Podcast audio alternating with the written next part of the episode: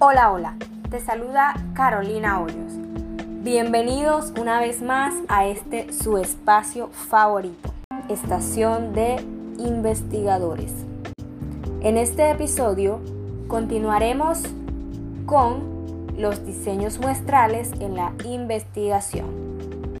Pero atención, debemos tener en cuenta que cada muestreo presenta dentro de sí mismo varios elementos Así que primero definiremos brevemente los tipos de muestreo probabilístico. 1. Muestreo aleatorio simple o como sus siglas lo dicen, MAS. Método de selección de unidades extraídas de una población homogénea, la cual va a permitir que cada muestra tenga la misma probabilidad de ser escogida.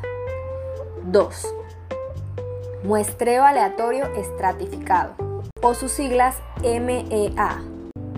Es usado cuando la población se encuentra enlistada y es heterogénea. Para esta técnica se realiza una división, ya sea en, en sus poblaciones o estrato. 3. Muestreo por conglomerado. Es usado cuando la población de estudio es muy grande consiste inicialmente en dividir la población por grupos, a los cuales llamaremos como conglomerados. Luego de esto se hace selección de los elementos utilizando el método más. Y para finalizar, realizaremos un censo de cada conglomerado. 4. Muestreo por conglomerados bietápico. Se utiliza teniendo en cuenta dos condiciones cuando el conglomerado contiene demasiados elementos para obtener una medición de cada uno de ellos o cuando los elementos son tan semejantes que la medición de alguno de ellos podría decirnos si la información del conglomerado es completa. Por ejemplo, en un control de calidad, el inspector comúnmente muestra cajas y después muestrea paquetes dentro de esas cajas. También cuando se están muestreando artículos producidos en diversas etapas del proceso, uno podría muestrear etapas del proceso y posteriormente muestrear artículos producidos en cada etapa muestreada.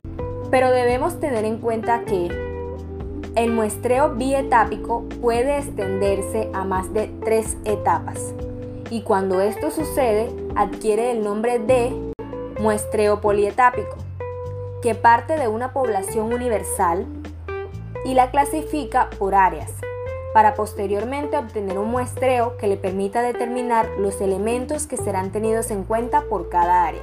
Este muestreo es utilizado porque no requiere de un marco muestral. Sexto, muestreo sistemático. Este método facilita la selección de la muestra por su fácil ejecución y bajos costos pero no es recomendable cuando los datos tienen un comportamiento cíclico y menos cuando no se conoce el tamaño de la población. Tipos de muestreo no probabilísticos. El primero de ellos es el muestreo por conveniencia. Este tipo de muestreo se tiene en presente lo que es más conveniente y asequible para el investigador. Puede ser usado en las etapas exploratorias de la investigación, sirviendo como base para crear hipótesis. 2.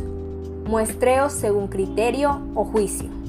La selección de la muestra, de acuerdo a este método, se usa con relación al juicio y criterio del investigador. Por ejemplo, relevancia de marcas. El investigador inicia con las marcas que sean o tengan mayor representación en la actualidad. 3. Muestreo por cuotas. Aquí el investigador hace una selección inicial con ciertas características. Luego, determina el número de participantes y seguido a este los entrevistadores con base en su experiencia y conocimiento hacen elección de las personas que desean entrevistar. Hemos llegado a la parte final del programa, no olvides que tenemos una próxima cita, activa las notificaciones para ser el primero en escuchar una nueva emisión, aquí en tu estación favorita, Estación de Investigadores. Soy Carolina. Chao, chao.